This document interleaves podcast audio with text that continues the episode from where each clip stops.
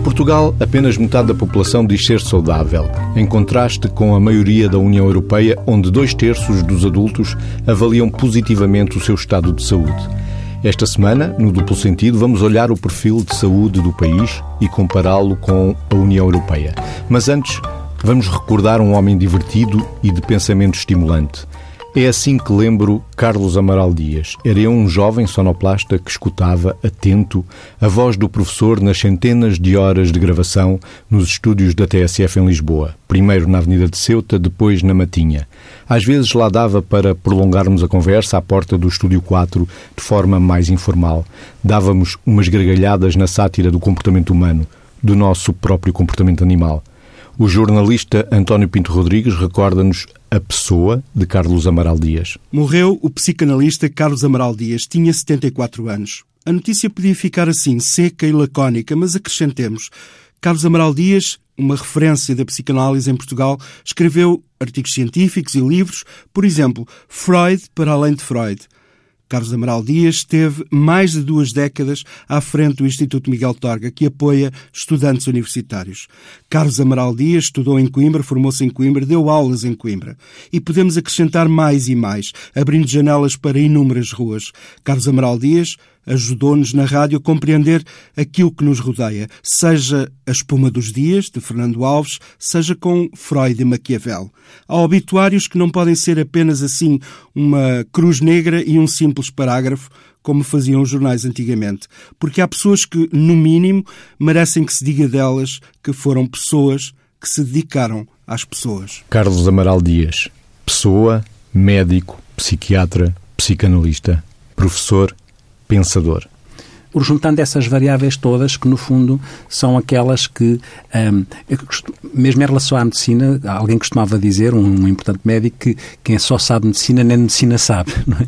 E, e, de facto, esta visão, e na nossa área, na nossa área psi, esta importância da visão psicoterapêutica, de uma mundivisão que inclua a disponibilidade para as pessoas através do registro psicoterapêutico, por um lado, neste caso psicanalítico, e também através daquilo que é a tal visão do mundo global e que ensina, que se predispõe pela sua formação a ensinar, é um legado com que nós ficamos, entre outros, sobre ou acerca do, do, do professor e do psicanalista Carlos Amaral Dias e que estamos aqui a deixar registado como uma homenagem que lhe é devida em função daquilo que foi ele nas suas várias vertentes interligadas, sistémicas, combinadas, a olhar para o mundo com essa visão sistémica do mundo influenciou muitos jovens estudantes, com toda a certeza.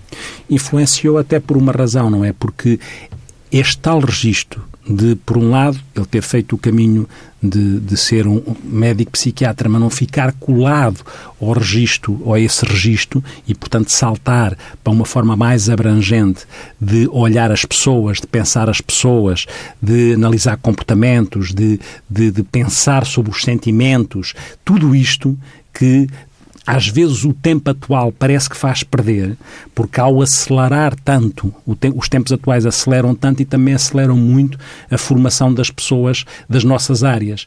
E ao acelerar a formação das pessoas das nossas áreas, podemos correr o risco, como eu digo muitas vezes, de estar fora o bebê com a água do banho. Ou seja, nós não podemos ser só, eh, entre aspas, cirurgiões de comportamentos. Não estou, é evidente, com toda a importância que tem a cirurgia, mas não é aqui cirurgiões de comportamentos ou a anatomia mistas de sentimentos. Nós, nós devemos ser pessoas, eh, enquanto ehm, alguém com formação psi, devemos ter esta disponibilidade para ouvir os outros, não só, não só catalogá-los, não só medir, não só registar o número de consultas, mas ter este, este espaço e este, e este tempo de, no fundo, pensar os outros e de sentir os outros, de reformular o que eles pensam e o que eles sentem-se, isso ser devolvido para, de alguma forma, um, ajudar a uma coisa muito importante que é um privilégio que nós temos enquanto precisos, que eu costumo dizer, que é, no fundo, quando o nosso sentido de vida é ajudar os outros a encontrar sentido para a vida deles, o que é que nós podemos querer mais, não é? E no fundo é esta a visão, é esta a postura, é esta a atitude que de alguma forma foi transportada por uma figura como Carlos Amaral Dias.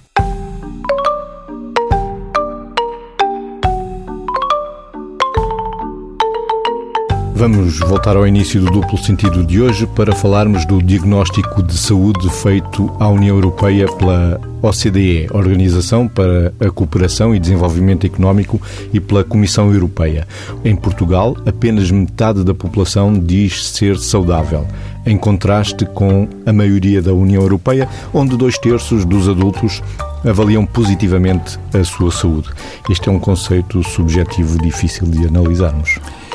Sim, é. é claro que a nos, influência cultural sim, também. claro que nos interpela a tentar encontrar quais as razões. Serão razões que estão uh, contextualizadas de uma forma objetiva em relação àquilo que é as pessoas estarem mais doentes e terem uma percepção de que estão mais doentes. É o nosso fado, Serão apesar... isso.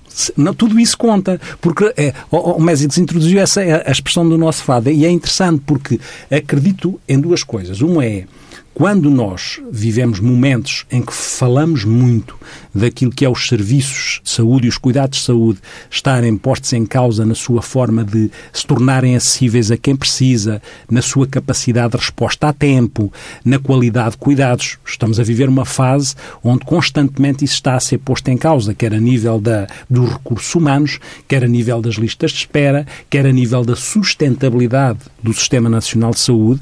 Tudo isto é muito falado tudo isto, uh, após uh, os tempos da Troika, Uh, existiu aqui uma, um, um, movimento que fez com que o orçamento para a saúde uh, fosse um orçamento em que os, a disponibilidade financeira fosse rateada, fosse, fosse uh, muito curta e, e as necessidades são muito marcadas. Há razões concretas que têm a ver com isto, inclusivamente esta coisa de dizermos que muitas vezes o Ministério da Saúde uh, não é tanto o Ministério da Saúde, porque no fundo quem toma as decisões em última instância é o Ministério das Finanças, naquilo que foi uh, a necessidade em determinada altura de equilibrar uh, as contas, mas é certo que depois, não se, em saúde, estamos a falar de uma área muito, muito séria, porque estamos a falar de doença, de vida, de morte, e nesse de sentido, qualidade de vida ou falta de dela. De qualidade de vida ou falta dela, e nesse sentido, as pessoas naturalmente e legitimamente são muito sensíveis quando se diz que estão à espera por uma consulta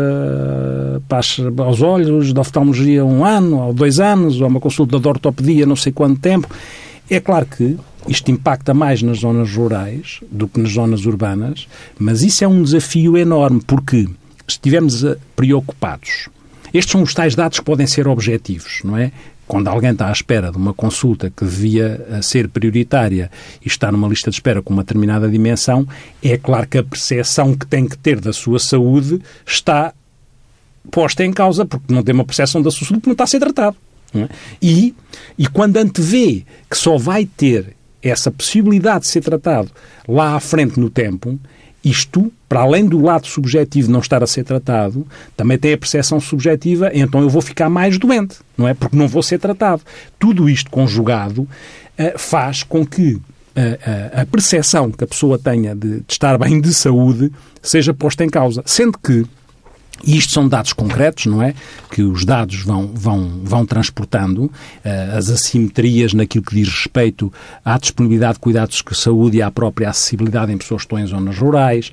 Por outro lado, em zonas rurais, as pessoas estão mais envelhecidas, porque nas zonas rurais os mais novos saíram daquelas zonas para procurar outras condições de vida e ao fazerem este movimento, as pessoas mais envelhecidas que têm doenças tendencialmente crónicas, mas que estão mais longe dos, dos serviços de saúde, ficam com uma percepção de que não estão bem por estas assimetrias e por esta questão que também o relatório, este, este relatório dos perfis de saúde refere, que é nós somos um país, um dos países, país da União Europeia com uma esperança de vida maior, não é? E a, e a aumentar é, comparativamente com a média da União Europeia. A é? esperança média de vida continua a aumentar muito pela queda da taxa de mortalidade por AVC e por doença cardíaca. Isso diz, diz, o, relatório. diz o, relatório. E por outro lado, também curiosamente, a percentagem, a, a, a taxa de fecundidade também é menor comparando com a União Europeia. Portanto, há aqui um problema em termos de decisores e decisão política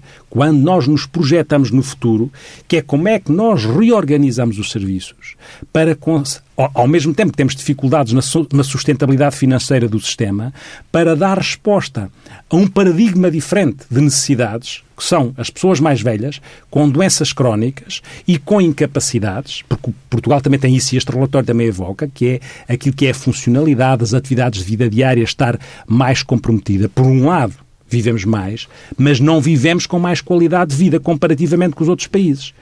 E nesse sentido, os desafios são grandes para, para o futuro. Mas estes são dados, que são dados objetivos, factuais. Mas depois, quando o Mésicles falou de fado, e para eu não perder, a, para eu não perder o, o, fio, o à fio à meada, é verdade que nós, nós temos aquele registro, porque quando perguntamos a alguém, então como é que está? A pessoa pode dizer, ah, estou mais ou menos. Já ou tive estou, melhores dias. Ou, ou, exatamente. Há um conjunto de expressões que são da nossa carga sociocultural e que faz com que dificilmente, de uma forma positiva ou construtiva, nós possamos avaliar o nosso estado de saúde sem, sem fazer cedências a este tipo de, de registro que depois tem eco para dentro de nós, que é, já tive melhores dias, estou melhorzinho, estou mais ou menos, eh, não estou pior. Ou seja, a assunção, assumir que eventualmente se pode estar melhor, não é propriamente uma coisa fácil em termos de registro cultural.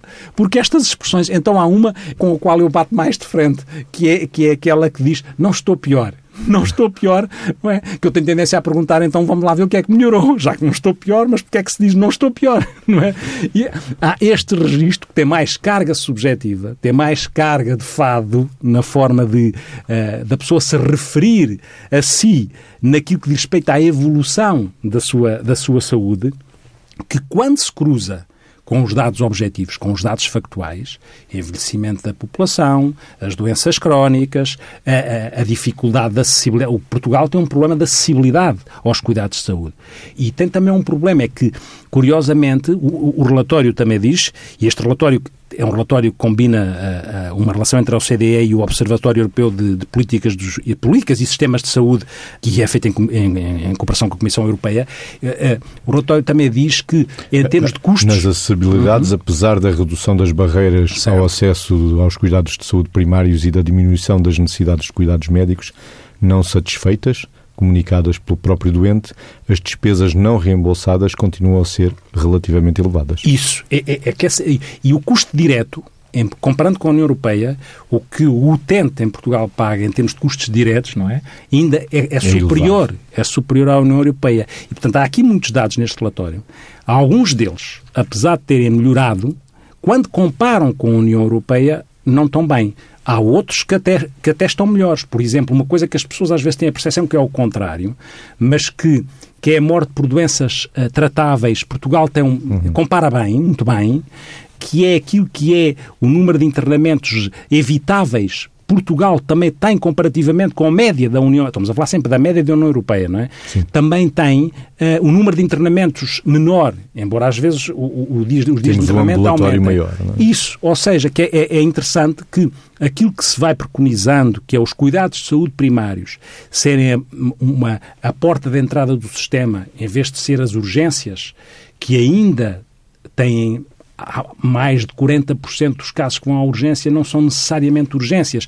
Podiam ser casos que deviam ser abordados nos cuidados de saúde primários. E os cuidados de saúde primários estão aqui a dar boas respostas, embora eh, saiba que tem que haver mais investimento, quer a nível dos equipamentos, quer a nível dos recursos humanos, quer a nível, quando eu digo equipamentos, sabemos que os, os equipamentos, nomeadamente em termos de exames complementares de diagnóstico, vão ficando um bocadinho obsoletos nos serviços de saúde e nos hospitais, e é evidente porque também representam um investimento, que se depois o, o retorno só vem mais tarde, mas acho que ah, Costuma-se dizer uma, uma coisa que é verdade, não é? E quando estamos a falar em saúde é incontornável, que é, no fundo, é, esta gestão em saúde é um engenho, é uma arte. Como é que se faz esta arte, ou este engenho, ou esta capacidade de alocar recursos que são finitos a necessidades que são infinitas? Este é o desafio o desafio em termos de decisão e em termos de estratégia, em termos de decisão política. Como é que, de facto, nós conseguimos, perante os recursos que, que, são finitos, eh, mas as necessidades são infinitas, como é que se faz este equilíbrio, como é que se calibra e quais são as decisões, as medidas estratégicas que, se, que tornem o sistema mais eficiente e que garantam respostas atempadas e com a, a tal acessibilidade a tempo e horas no que diz respeito às necessidades dos cidadãos e a qualidade de vida também esteja salvaguardada, porque é muito interessante. Porque, nomeadamente, quando nós estamos perto das campanhas políticas, tenta-se demonstrar que, do lado do, dos governos que estão em exercício, tenta-se demonstrar que o sistema está melhor e, do outro lado, obviamente, que o sistema está pior. Mas a demonstração que se faz, às vezes, de um lado e do outro, não é a melhor, porque é feita pelo lado daquilo que nós chamamos de indicadores de produção, não é? que é apresentar números. Ah, mas há mais consultas. Ah, mas há mais cirurgias. Mas é, cada vez mais é fundamental que nós consigamos perceber como é que isso impacta na qualidade de vida, na autonomia, na funcionalidade, na inclusão das pessoas, que são os chamados indicadores de resultados, são os ganhos em saúde, porque a pessoa pode não ter... Não interessa só viver mais tempo. Não, não, é, esse é o exemplo. O exemplo é que não interessa só viver mais tempo, ou não interessa só ter, temos mais, também é importante, ter capacidade de resposta no número de consultas. Mas é importante que daí resulte, eu posso ir uma consulta da diabetes, mas se a diabetes não ficar controlada e eu não, não ficar com uma qualidade de vida uh, uh, boa, então, às tantas, a, a, consulta só representa um número que depois não tem uma tradução de ganhos em saúde. E isso é fundamental, cada vez mais se caminhe nisso, como é fundamental que o sistema se vá organizando para dar resposta às necessidades que cada vez mais são as necessidades atuais, que são as tais das doenças crónicas, são as tais da qualidade de vida, são as, as do, do envelhecimento e das respectivas consequências. E os serviços, nomeadamente os hospitalares, muitas vezes estão organizados para dar resposta às doenças agudas, mas têm as camas ocupadas com os doentes, com os, os, doentes já com muita idade, já idosos, que têm o mesmo direito, mas até já podem estar estabilizados e poderiam não estar ali e estar em cuidados continuados. Portanto, esta até relação... estarão desajustados ali, não é? estão desajustados, não é? Porque passam a ser casos sociais e não casos clínicos. E, portanto, este equilíbrio entre os cuidados de saúde primários, entrada no sistema, que garanta, de uma forma com qualidade, com os exames complementares de diagnóstico que sejam necessários, com, com as intervenções clínicas que sejam necessárias, que as situações que não precisam do hospital não, vão, não entrem no hospital pela via da urgência, que subcarregam o sistema. E aqueles que têm que entrar no hospital, quando já não precisam do hospital, têm que ir para cuidados continuados para, mais uma vez, não sobrecarregar o, o sistema nem a montante, nem a jusante. Mas isto obriga a uma articulação, a um registro integrado do sistema, a uma, a uma, a uma integração dos vários serviços, das várias respostas e que obriga a que os próprios sistemas de informação estejam agilizados para que quem dá resposta saiba o que é que está a acontecer aquele utente nos vários sítios por onde ele passa, defendendo-se até que as pessoas podiam ter aquilo que era um gestor de caso, que era a pessoa que sabe é a pessoa que sabe tudo o que se passa com aquele, aquele doente, aquele utente do sistema e que garante... Biopsicossocial. Sim, sem dúvida, por, por um lado biopsicossocial na visão da, do doente e na visão dos serviços pelos quais o doente passa ou pelos quais ou dos quais o doente precisa. Para, que até para não repetir ou não replicar avaliações ou exames desnecessários, porque aquela pessoa tem o circuito do doente no seu conhecimento e faz essas ligações. É claro, pois é, o que é que acontece? Muitas vezes em Portugal acontece esta coisa, é, a saúde tem um peso ideológico muito marcado. E, portanto, nós assistimos, e assistimos este, este verão, a meses e meses de discussão para chegar a uma nova lei de bases da saúde, que é a que existe agora, que é, que é a Lei 95 de 2019, é a nova lei de bases da saúde. Mas até chegar àquela nova lei de bases da saúde, a grande discussão era marcadamente ideológica porque obviamente tinha, que haver equilíbrios no que diz respeito aos, aos parceiros de, de, de, governo, se quisermos, ou que suportavam o governo, mas às tantas a discussão era muito ideológica, porque no fundo as pessoas o que querem é que realmente a lista de espera não seja tão grande, que os cuidados quando são prestados sejam de qualidade, e isso faz com que para as pessoas, para o comum dos mortais, que não quer ser mortal antes do tempo, é? ou não quer morrer antes do tempo, o que ele quer é a garantia eu acho que as pessoas, nesse sentido, eu costumo dizer que, obviamente, quando se pensa à saúde, todos nós também pensamos ideologicamente, porque temos os nossos filtros. O que eu tenho dificuldade sempre em perceber é, é como é que a, a, a realidade pode ficar uh, dominada pela ideologia, ou seja, como é que o que não faz sentido é que não tenhamos uma consciência da realidade e que a ideologia se imponha à visão da realidade. Não pode, não é? Nós temos que articular a realidade tal qual ela é, as necessidades tais tal qual existem, os desafios atuais do mundo atual, não é? Porque não, isto para dizer o quê? Nós temos que pensar o Serviço Nacional de Saúde como um sistema. E esse sistema é um sistema que tem que integrar. Porque nesse caminho que eu há bocado dizia, de, de marcadamente mais ideológico, eh, chegou ao ponto de, em determinada altura, havia uma, uma lei de bases preparada, com uma equipa que era gerida coordenada pela doutora Maria de Belém Roseira, que era também do PS, mas depois houve uma mudança de ministro, ou de ministra, não é? Veio outra ministra, e aquela lei de bases foi para o caixote lixo e fez-se outra. E estamos a falar do mesmo registro ideológico, ou seja, até vamos a este ponto, é? da mesma área, mas uma... Porquê? Porque a pressão ideológica condicionava isto, porque na lei de bases que estava proposta dizia-se que uh, quem prestava cuidados de saúde são à, à cabeça o Serviço Nacional de Saúde, mas via, o, via a, a prestação como um sistema, à cabeça ao Serviço Nacional de Saúde e depois existiriam, uh, mas o que dizia o Serviço Nacional de Saúde, tanto o Estado, as entidades públicas, não é? Uh, as entidades da chamada economia uh, social e o setor privado, desde que fosse sob fiscalização, sob fiscalização, sob regulação e fiscalização do Estado. Tinha que haver esta regulação e fiscalização do Estado. Mas isto depois batia ideologicamente e o que ficou não ficou assim, não ficou que é eh, só há acordos temporários e de forma supletiva, desde que haja uma necessidade fundamentada para os outros parceiros do sistema eh, que não o SNS.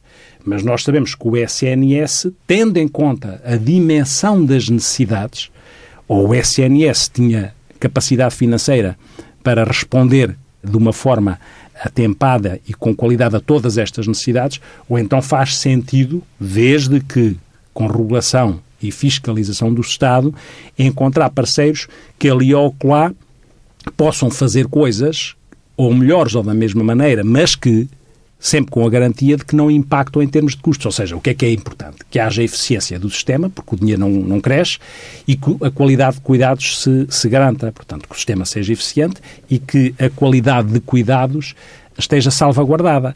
E isso imaginando por um sistema nacional de saúde, permite ou permitiria esta articulação, como eu digo sempre, com a fiscalização do, o, e a monitorização do Estado. É? Estamos a falar das instituições e dos sistemas de saúde, mas também outros fatores que influenciam o estado de saúde de todos nós são os hábitos de vida, são os comportamentos. E, e que toca muito um bocadinho na nossa toca área. cada um.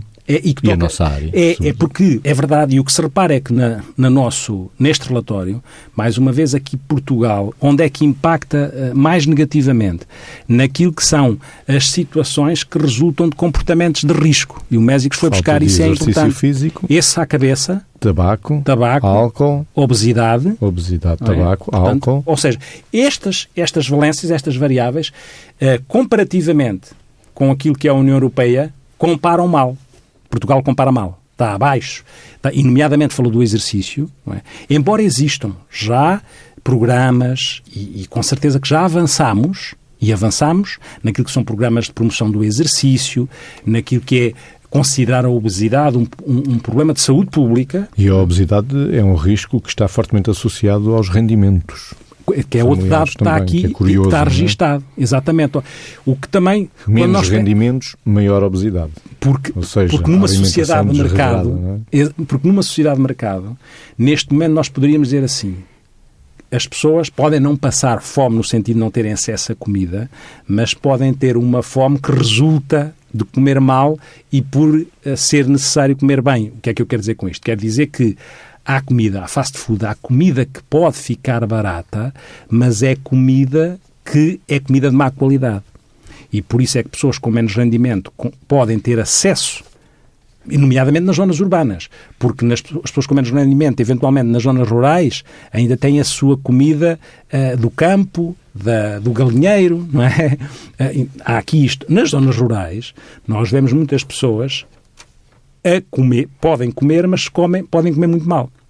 porque não tem dinheiro para fazer, eh, para comprar eventualmente comida de um determinado tipo de qualidade e vão onde é que onde é que a, a, comida fica barata? Fica barata naquela comida como eu dizia de fast food e com açúcares. É claro que Portugal já avançou também aí porque pôs aumentou o preço das bebidas a, a açucaradas nas escolas teve, fez legislação e, uhum. para que o tabaco não fosse fumado em sítios fechados e depois um em cada seis portugueses fuma. E, exatamente e fez esse caminho fez o caminho até para as crianças nos recintos uh, nos, nos na, na, naquilo que são os campos de férias não não se fumar a legislação progressivamente vai tentando atuar neste nesta possibilidade de fazer uma coisa fundamental que Portugal também tem que melhorar que é a promoção da saúde e a prevenção da doença.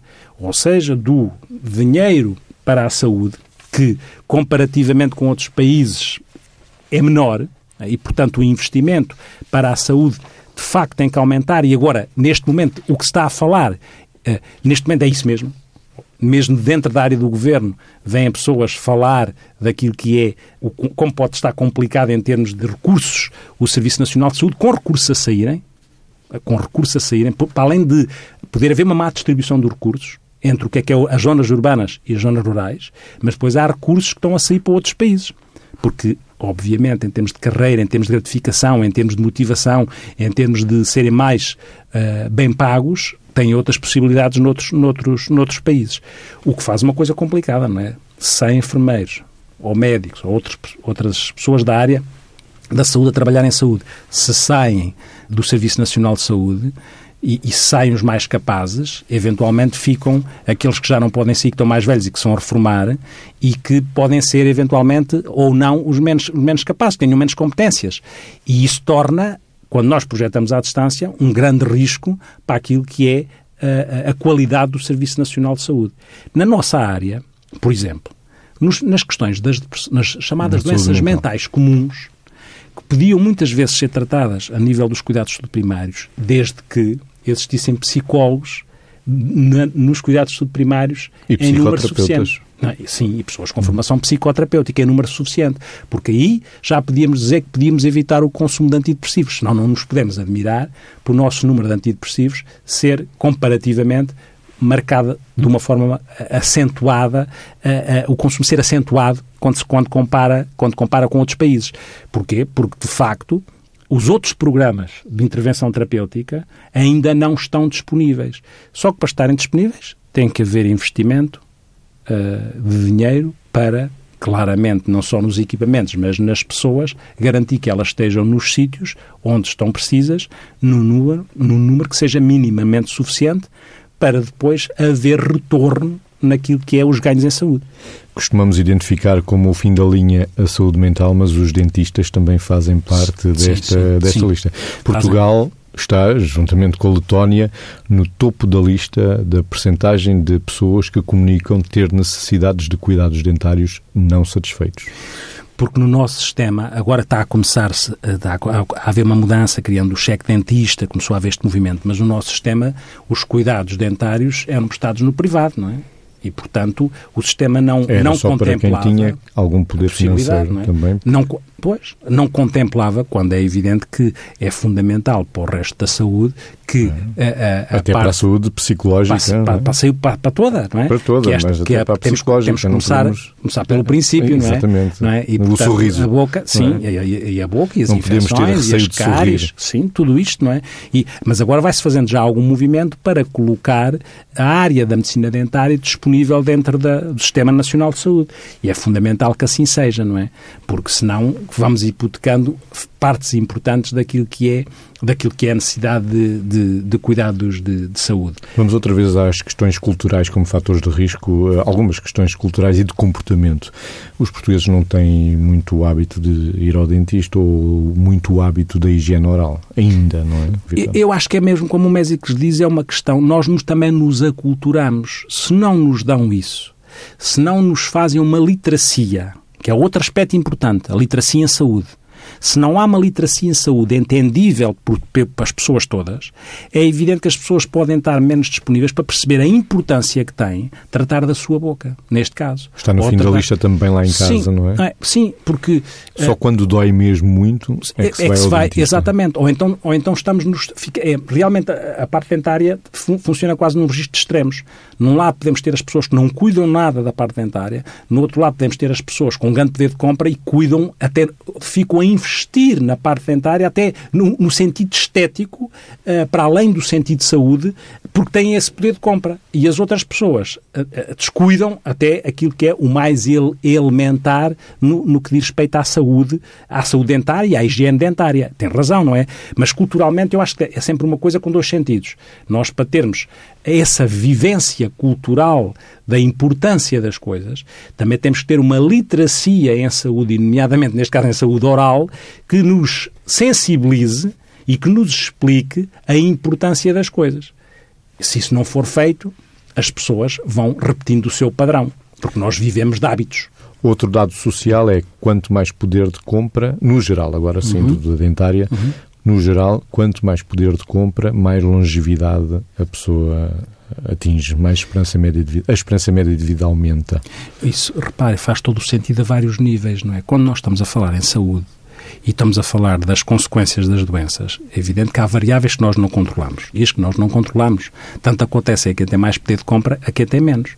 Mas quando estamos a falar de promoção da saúde e de prevenção da doença, é evidente que quem tem mais poder de compra e quem tem mais até, porque está muito ligado muitas vezes o poder de compra também à forma, ao grau académico. É? Está às vezes muito ligado a estes dois registros.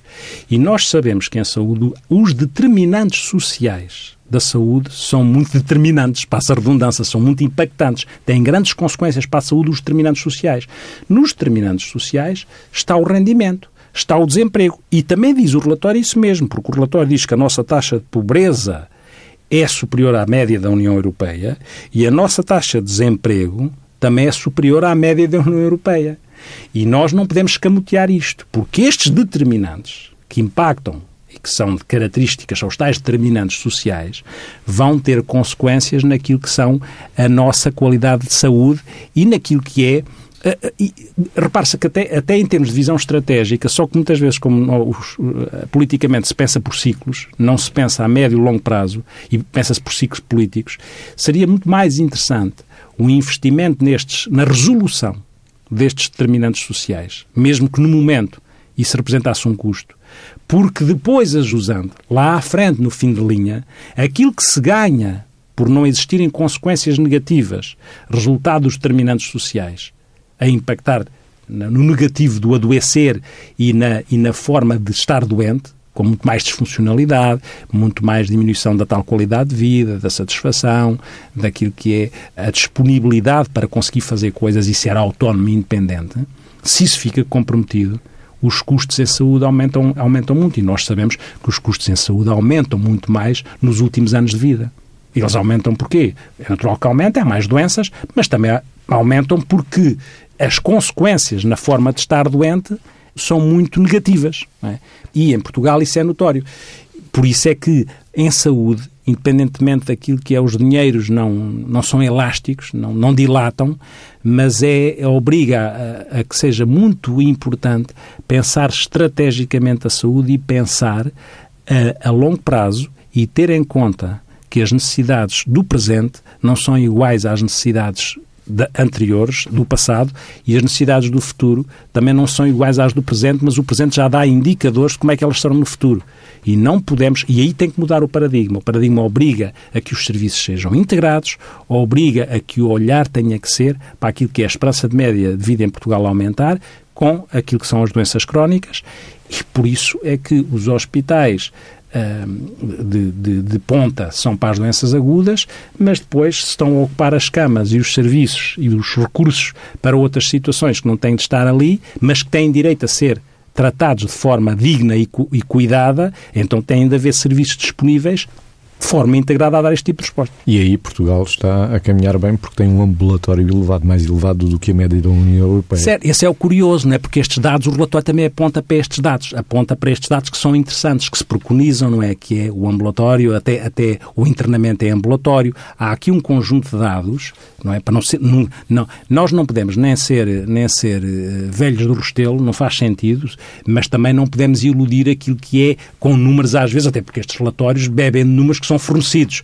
E, portanto, há os números e há a visão que as pessoas têm quando vão ao Serviço Nacional de Saúde e como é que sentem ou não seguras e confiantes no Serviço Nacional de Saúde e como é que sentem ou não que os recursos são necessários. E é verdade, toda a gente já assume que é importante haver reinvestimento no Serviço Nacional de Saúde para que ele não morra.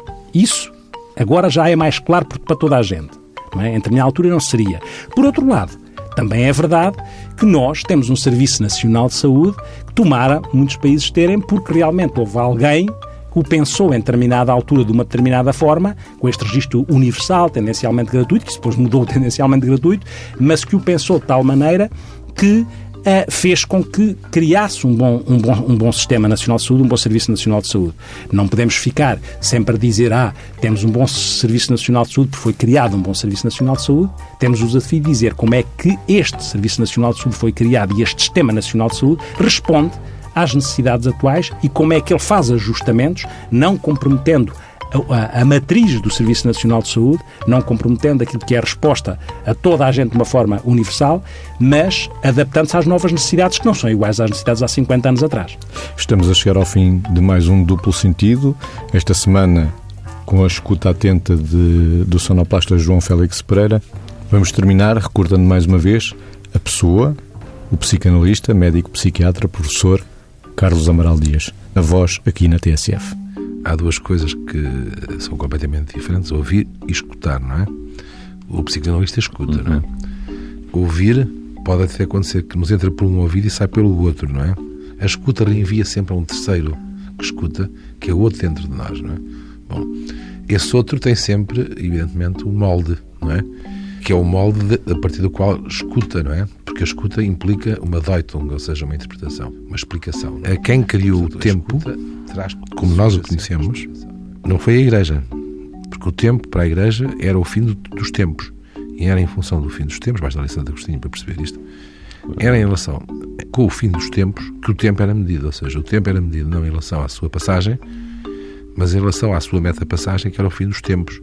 E tudo tinha que ser feito em função do fim dos tempos. Não é? A criação de um sentimento de cronologia temporal de passado, presente e futuro não é? Só é possível quando o ser humano seculariza a sua própria condição não é? e se afirma como cidadão. Não é? E, portanto, é aí nesse momento não é? em que, no centro